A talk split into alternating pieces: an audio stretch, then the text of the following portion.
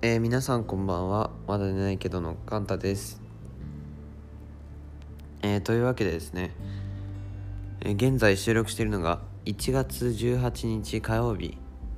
に、え、収録しているんですけれども。そう今日は何の日かというとですね、え、このポッドキャストを配信し始めてからちょうど、え、今日で1周年を迎えました。であのー最初はこのポッドキャスト自体、えー、最初は放送部のおやすみラジオというね名前で、えー、配信をしていたんですけれどもどのくらいかな？エピソード8くらいかな？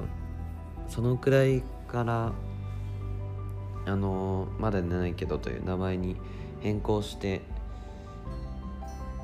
という感じで今に至るんですけれども、えー、最初のねラジオ始めましたという、えー、エピソードシャープ1ですねが、えー、去年の1月18日に公開されていて、えー、それからねちょうど今日で1週間が経ったという、えー、ご報告お知らせでした。で現在その収録してるのが1月18日なわけなんですけれども、えー、私立のね受験は終わりましてえっ、と先週のじゃない、えー、日曜日と先週の木曜日に受験終わりましてで本命のね受験が、えー、明日あるのでそう今日は1周年を迎えたということをこのね今日ポッドキャストを撮ってあげたかったので、えー、そのようなねお知らせの回となります。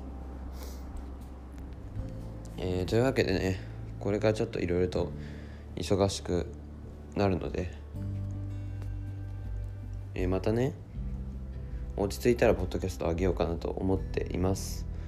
え、というわけでね皆さん本当にこの1年間聞いてくださった方もね、